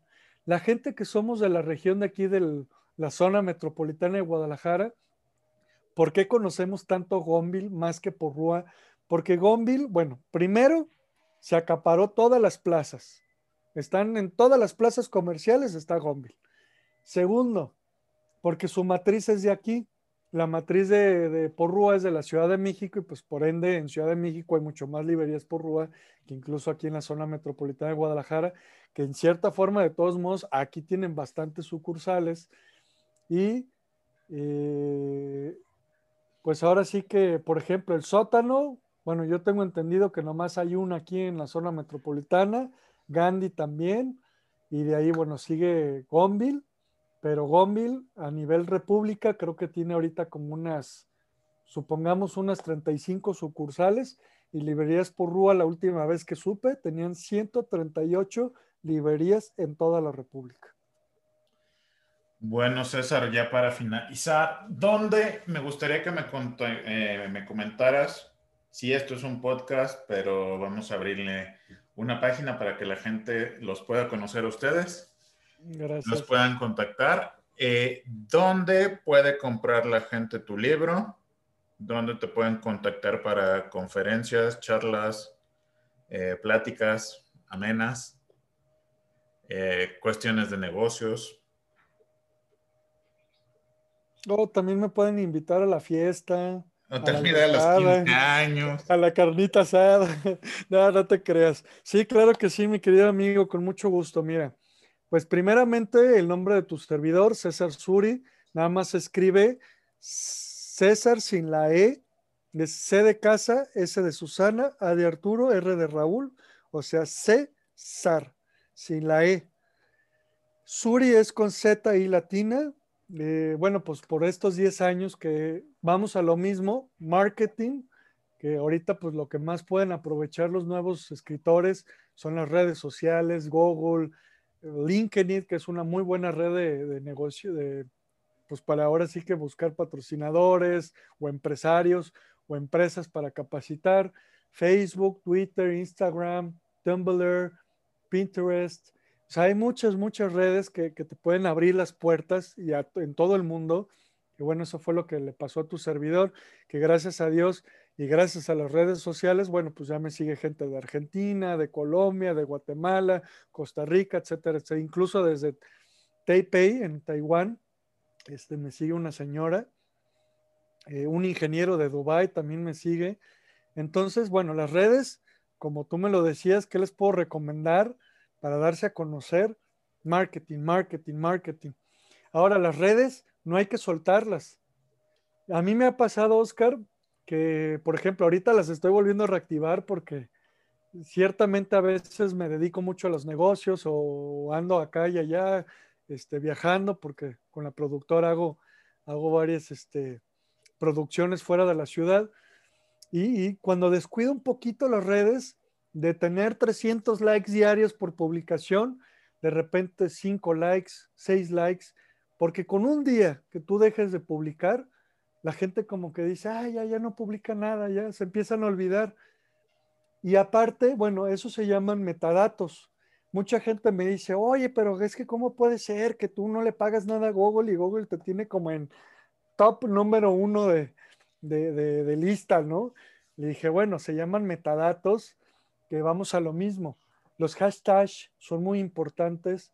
Mira, gracias a los hashtags, un ejemplo, no es por presumir, pero es para que los nuevos autores entiendan el potencial que puede tener una red social, ¿no?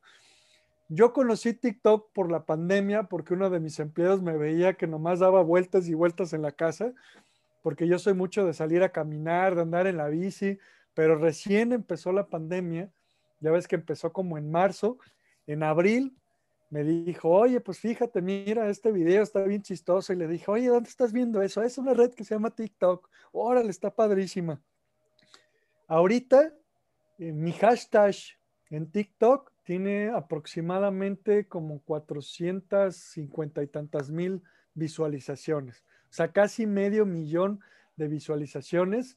Y abrí TikTok, abrí TikTok en abril pero creo que después fue cuando se me ocurrió empezar a poner mi hashtag César Suri, este, porque justamente mucha gente le digo, o me buscas en Google poniendo mi nombre o ponle hashtag César Suri, o por ejemplo, en Instagram no existía el hashtag escritor internacional y yo fui el primero en usarlo.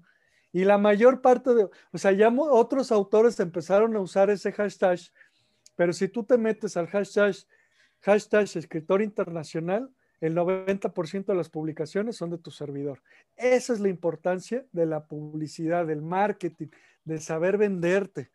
Ahora también, yo admiro, mira, he estado, bueno, tú has visto mis redes, Oscar, tú me conoces un poco más, conoces mi trayectoria y tampoco no es por alardear, pero he estado con Angélica Aragón, Jordi Rosado, también me ha tocado como como productor, tú sabes que también tengo un programa de artistas y me han tocado artistas que, mira, en cinco minutos termino la entrevista porque nomás andan payaseando y andan así como de sangroncitos con sus lentes de sol y su gorra. Y sí, sí, por ejemplo, una vez, no quiero, no quiero mencionar quién es, pero eh, vino un cuate de, de, Sudamérica y este chavo es de aquí de México y bueno, con una canción, una que nomás tiene, que se hizo famosísima y que es la única canción así como que le ha pegado en la vida este, se me ocurrió decirles, ah, ok, entonces se fusionaron para hacer este nuevo álbum. Sí, sí, nos fusionamos. Y que no me, se me salió volver a decir en la entrevista, ah, se fusionaron y me lo vuelve a hacer en plena entrevista. O sea, como burlándose, ¿te acuerdas cuando Goku se, se fusionaba con Vegeta? Pero lo hacía, no lo hacía como de broma. Sí, sí, César, haz de cuenta que nos fusionamos como Goku. No, lo hacía con un tono tan mamón y tan... sarcástico. es que los fusionamos, güey. O sea, no, no, no, me empecé a enojar. Este, y, y como te digo, mira, por ejemplo, un, un autor de libros que es un novelista, híjole, admiro muchísimo a él, Alberto Ruiz Sánchez, es muy amigo mío, pero él lo ves caminando en los pasillos de la FIL, comprándose su refresco, sus papitas, este, y es un hombre que ha ganado muchos premios, ha ganado, tiene muchas novelas, eh, es internacionalmente conocido, Alberto Ruiz Sánchez. Este, búsquenlo si no lo conocen, van a ver quién es, nomás leyendo su biografía.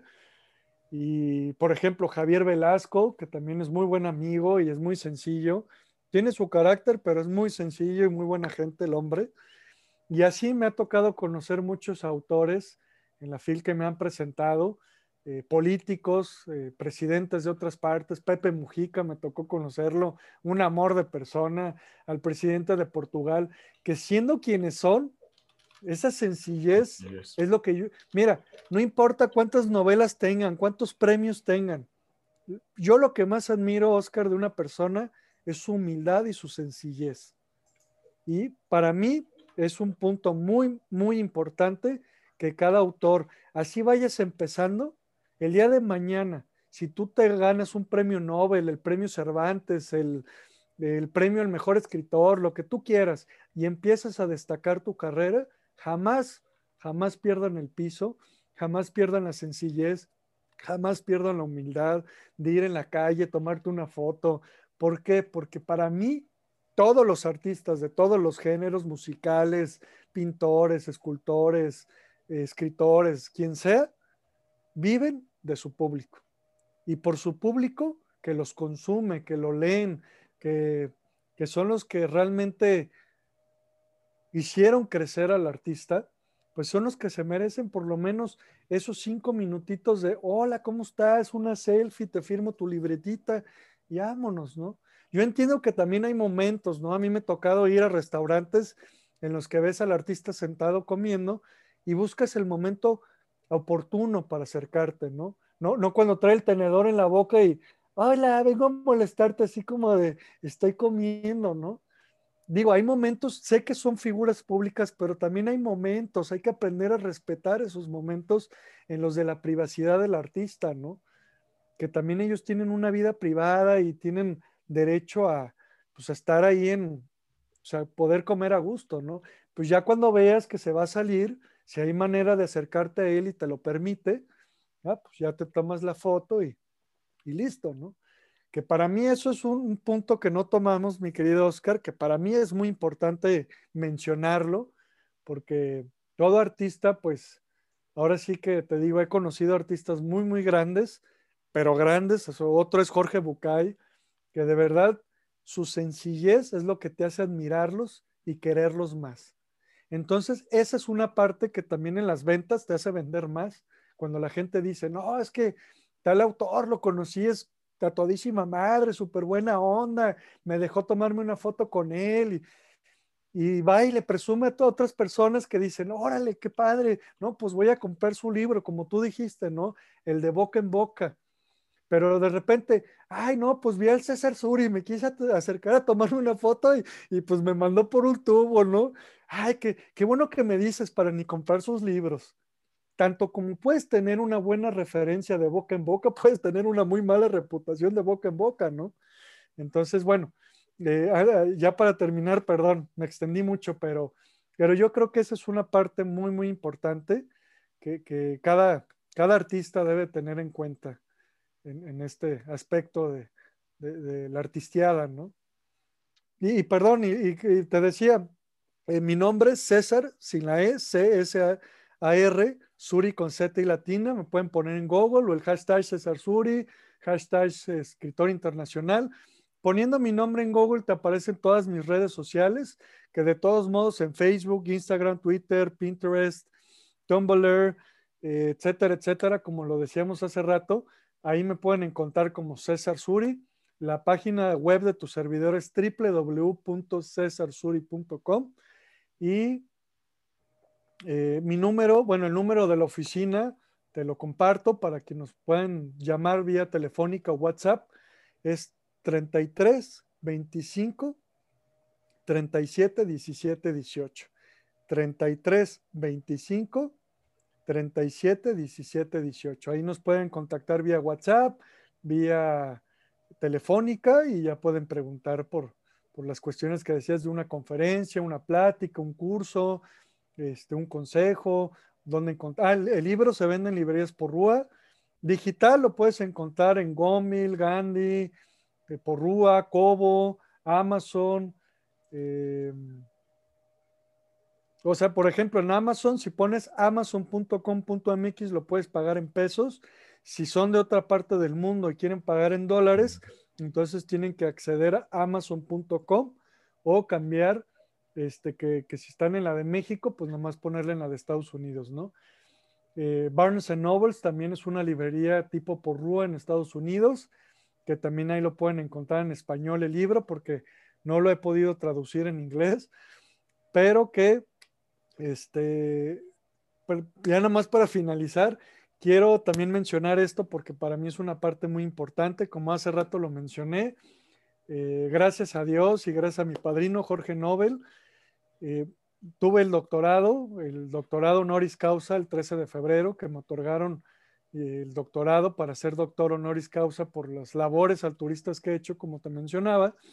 Gracias a esto, quiero mencionarle a tu público, a tus radioescuchas, que justamente como regalo de graduación y al alturismo, el libro de tu servidor en digital se vendía en 7.99, 7 dólares con 99 centavos. Ahorita lo bajé a un dólar 99 centavos de dólar. ¿Por qué? Porque cada dólar, digo, quitando las comisiones que, como dices tú, que te cobra Amazon y te cobran las plataformas, de, pues te cobran una comisión. Y aparte, bueno, yo lo tengo en una editorial que se dedica a todo lo que es la cuestión digital. Y ellos, o sea, yo se lo doy a la editorial y ellos lo distribuyen en todas estas plataformas. Entonces, haz de cuenta que cada dólar que, se consuma o que se venda del libro, nada, nada más del título, Éxito, un viaje, una meta, que fue mi primer libro. Cada libro que se venda en digital, no físico, cada libro en digital, eh, ese dólar va a ser donado a instituciones contra el cáncer, contra el SIDA, casas hogares, eh, fundaciones como la de Laura Vizcarra, que, es este, Hojas Vivas AC, eh, proyectos para llevarle libros a, a comunidades de bajos recursos, o por ejemplo con mi, con mi padrino Jorge Nobel, tratar de poner librerías en lugares, en pueblos o comunidades, este, ¿cómo se llaman? Como comunidades huicholas o de la sierra. ¿Mande? Indígenas, pero ¿cómo se llaman estas comunidades como... Pues sí, como... Sí, exacto, ¿no? O en Chiapas, así, lugares lugares en los que no pueden tener acceso a una librería o que no pueden tener acceso a una biblioteca pública, pues tratar de ponerles, aunque sea una pequeña, pero que puedan tener accesibilidad a, como dices tú, ¿no? A un libro o a poder leer o aprender a leer, ¿no? Se me estaba pasando ya, ahora sí, ya para finalizar, porque me imagino que tienes muchos pendientes que hacer. No, no te ¿Cuál considerarías que es la diferencia? Porque muchos dicen, mira, a mí me gusta leer, pero estoy entre un libro físico y un libro digital. ¿Cuáles son, podrían ser una de las diferencias entre leer en físico y leer en digital? Bueno, la primera diferencia es que a mí me encanta leer los libros cuando los abro, ¿no? O sea, tenerlo aquí o leerlo, verlo, este, subrayarlo, ¿no? Rayarlo y hacer tus anotaciones. Claro que en manera digital también hay plataformas, por ejemplo, los iBooks, que Apple te permite, por ejemplo, subrayar como si fuera marcatextos amarillo o señalar, ah, me quedé en tal página, ¿no? Pero, por ejemplo, tu servidor, me pasa mucho que, te digo, como productor, me, paso horas y horas editando en la computadora videos, o te digo que yo manejo mis campañas de marketing, entonces yo hago mis diseños, todos los flyers y publicidad que ven en mis redes, las hago yo, y llega un momento en que estoy tan harto, tan harto de la computadora, que ni el celular quiero ver, ¿sabes? Y, a mí me cansa mucho. Eh, aunque le baje el brillo a la pantalla, me cansa mucho leer. Que de hecho, por ejemplo, ahorita estoy estudiando una tercera licenciatura en psicología y, es online, es en línea, y pues hay que subir los trabajos, hay que leer los libros que, te, que está en la biblioteca virtual de la universidad, hay que leer ciertos libros, y la verdad yo prefiero ir a comprarlos, te soy sincero, mi querido Oscar, porque para mí, o sea, leer en, una tableta, dígase iPad, dígase de Cobo, dígase cualquiera, me es muy cansado, porque yo tengo una vista cansada, este, por, lo mismo que te digo que me la paso horas y horas en, en la computadora, pues ya como que termina un momento en que los ojos ya no me aguantan y como que siento que no es lo mismo, ¿no? O por ejemplo, eh, no sé, sales de viaje o algo, se te descargó el aparato y, ay, este, pues ya no traigo batería para seguir leyendo mi libro. Y un libro, pues jamás se le va a pagar, se le va a acabar la batería, ¿sabes? O sea, lo puedes traer contigo en tu mochila o, los que les llaman los libros de bolsillo que son chiquitos y que pues son accesibles para traerlo contigo y, y que lo puedes leer en cualquier momento, si vas en el camión, si vas en el carro, digo, si vas en el carro no manejando, ¿no? Si vas con el dentista y, aunque tú llegaste a la hora exacta, pues ya ves que normalmente a veces se atrasan 10, 15, 20 minutos y pues en lo que estás esperando en la sala de espera, pues puedes estar leyendo tu libro, ¿no? Y, que bueno, como te mencionaba, luego también este, cargar un, iPad o algo así, o, leer en el, en el, celular, pues sí, la pantalla es mucho más chiquita todavía. Puedes extender la letra, pero te digo, como que siento que no, no es, para mí no es lo mismo. Tuve hace tres años, tuve un choque en, ese aspecto porque como al turista, eh, ya ves que empezó a haber muchas quemazones, desde que pasó lo de Australia, ¿te acuerdas que, que, pues, murieron millones de, este, de animales y hectáreas de bosque y bueno. Y luego lo de California, luego aquí en la primavera, entonces como que una parte de mí dijo, ya no quiero usar papel, ya no quiero, ya no quiero talar más árboles porque cada libro que yo hago pues tiene hojas y esas hojas vienen de los árboles y cada vez, ah, perdón, desde que pasó también lo de Brasil, que ya ves que en el Amazonas se quemó una gran parte del Amazonas, y luego pasó lo de Australia, luego pasó aquí en, bueno, luego lo de California, que incluso a Guillermo del Toro se le quemó su casa, este, luego pasó aquí lo de la primavera, que hubo un incendio muy, muy, muy fuerte aquí en la primavera. Este, entonces, todo eso me, llevó a un choque personal entre, mi persona, el turista y, el escritor, de decir, estaba pensando si la novela, sacarla este, en, ¿cómo se dice?, en físico o no, o solo sacarla en digital por ese, por ese punto que te menciono, ¿no? De la cuestión ecológica, de, no estar imprimiendo más papel, ¿no? Que a fin de cuentas sí tengo otras labores altruistas en la cuestión ecológica, pero que difícilmente hay mucha gente que le sigue encantando leer un libro, ¿no? Que para mí la diferencia es entre, pues, tener un libro en el que lo puedes palpar, lo puedes tener, o puedes tener tu librero, ni modo que pongas ahí el iPad en medio del librero, ¿no? Que por ejemplo, bueno, aquí es mi estudio, si te fijas, tengo, tengo libros, aquí está el librero, tengo libros por acá, acá abajo de, abajo de, aquí está, ahí está mi dedo, abajo de estos libros hay mucho, de estos libros hay más abajo.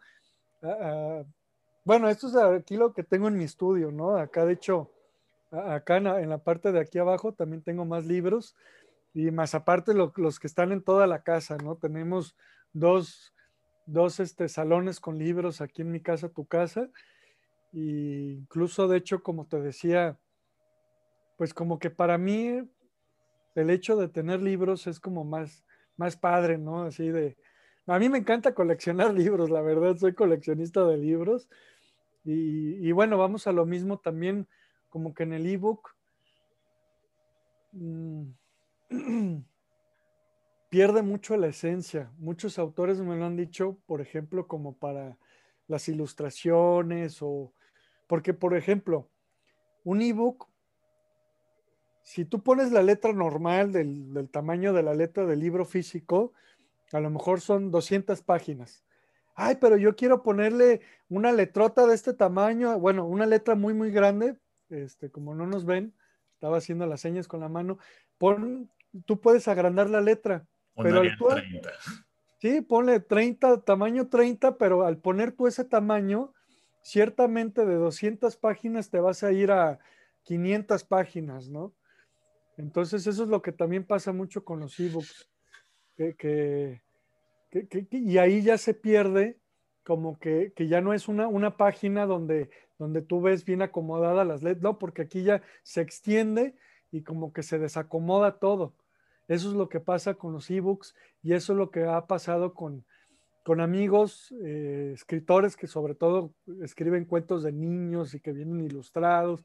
Me dice, lo que pasa es que se pierde mucho la ilustración o la forma como, pues no es lo mismo presentar un ebook, eh, aunque esté ilustrado, a presentar un cuento, o sea, un cuento en el que le puedes meter así más sinergia eh, de, una, de página en página, ¿no?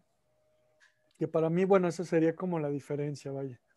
Pues te agradezco, César, y te deseo un excelente día y espero que no sea la última vez que charlemos contigo y que haya muchos más.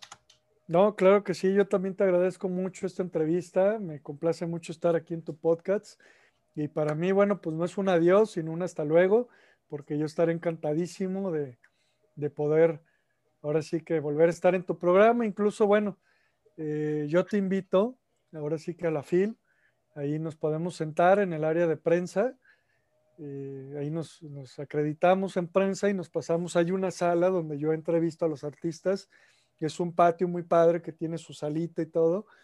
Y ahí nos podemos eh, reencontrar en una segunda entrevista para ya hablar un poquito más sobre la novela, sobre la FIL, sobre los autores que va a haber este año. Y bueno, esperando en Dios que por favor si se haga físicamente la FIL este año, porque a mí la verdad que, pues te soy sincero, sí me estoy adaptando a lo digital, pero, pero que no es lo mismo pues estar conviviendo con tu gente, firmarle su libro, tomarte una foto, porque en digital pues no, no puedes hacer esa sinergia, ¿no? Que, se pierde un poco, vamos, pero, pero esperemos que este año, te digo, ahorita voy a contactar a los de FIL este, para ver primeramente si se va a hacer físicamente la FIL este año. Y, y pues te dejo la invitación abierta para que nos reencontremos en esta gran fiesta literaria y, tengamos una segunda charla interesante, incluso invitar a algunos colegas como Alberto Ruiz Sánchez, como Javier Velasco, como a ver si va este año Enrique Kraus o, o algún autor interesante que también nos pueda platicar él. ¿Sabes quién también es un gran amigo y es un buenísimo escritor? Ay, hijos. Híjole, tengo que tomar pastillas porque se me acaba de ir su nombre, pero... No, el cansancio, las desveladas. También, pues sí, la verdad, sí. Este, pero, pero sí, pero, pero también que otros autores, porque como te decía, cada uno tiene como su esencia, cada uno tiene como sus técnicas, cada uno tiene como su forma de, de, decir cómo hacer las cosas. Entonces sería interesante, por ejemplo, tener una, una charla entre autores contigo y que cada uno nos exponga pues su manera de, de escribir o su opinión acerca de los ebooks y los libros físicos y todo esto, porque como dices tú, pues es una charla muy interesante y dejarle un legado a los nuevos, a los nuevos autores que vienen en camino, que como dices, tienen seis meses, un año o van comenzando apenas, pues que, que esto les quede para, para aprendizaje en un futuro, puedan pues aprender de estos grandes autores, ¿no? Esperemos que así sea y pues te deseo un excelente día. Igualmente, mi querido Oscar, te agradezco muchísimo esta entrevista. Te deseo lo mejor. Bendiciones, bendiciones también para tus tele, eh, radioescuchas, perdón. Tus radioescuchas. Les mando un gran abrazo. Muchísimas gracias por escucharnos a todos. Eh, Oscar es un gran, gran amigo de hace muchos, como veintitantos años. Que bueno, pues la verdad, Oscar, nuevamente muchísimas gracias por esta entrevista. Te digo, no me despido, seguimos en contacto y bueno, esperando en Dios próximamente también estar aquí en tu podcast. Te agradezco. Amigos, esto ha sido todo por el día de hoy en Turisteando con Teacher Oscar. Nos escuchamos en nuestra próxima emisión. Hasta pronto.